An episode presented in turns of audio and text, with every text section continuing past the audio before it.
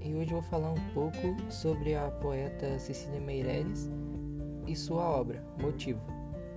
Esse áudio está sendo editado pelo João Lucas e o roteiro foi feito pelo Samuel.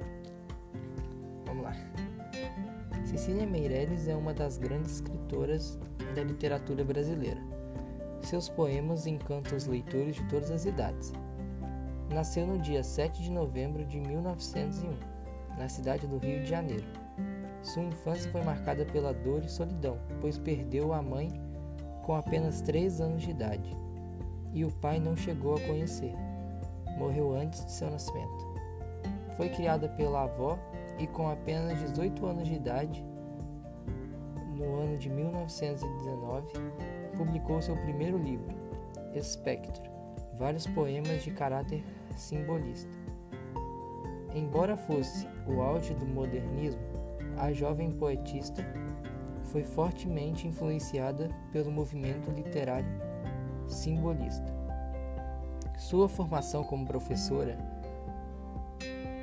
e interesse pela educação levou a fundar a primeira biblioteca infantil do Rio de Janeiro, no ano de 1934. Escreveu várias obras na área de literatura infantil, como por exemplo o Cavalinho Branco, Colar de Carolina, Sonhos de Menina, O Menino Azul, entre outros. Estes poemas infantis são marcados pela musicalidade, uma das principais características de sua poesia. No ano de 1939, Cecília publicou o livro Viagem. A beleza das poesias trouxe um grande reconhecimento dos leitores e também dos acadêmicos da área de literatura, como este livro ganhou o prêmio de poesia da Academia Brasileira de Letras. Cecília faleceu em sua cidade natal, no dia 9 de novembro de 1964.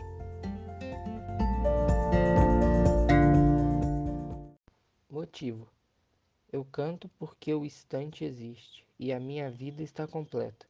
Não sou alegre nem sou triste, sou poeta. Irmão das coisas fugídias, não sinto gozo nem tormento.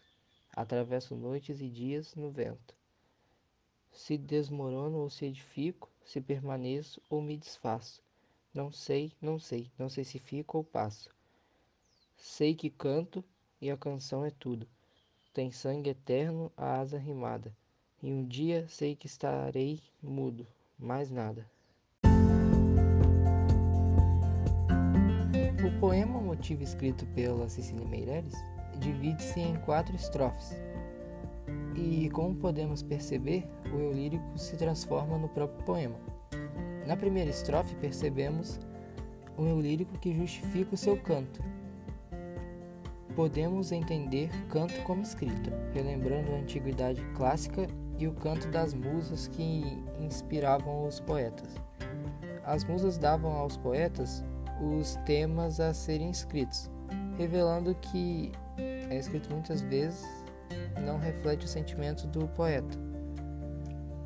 Nos lembrando, por exemplo, o grande Fernando Pessoa, que nos fala que o poeta é um fingidor, pois vive o que escreve, e na maioria das vezes o que escreve não é o, o que sente de fato. Já na segunda estrofe, traz um eu lírico que se assemelha às coisas passageiras. E assim como o vento, pode tocar as coisas, mas sem deixar-se afetar por elas. Muito pelo contrário. É o próprio vento que afeta e transforma os lugares por onde passa de acordo com sua intensidade.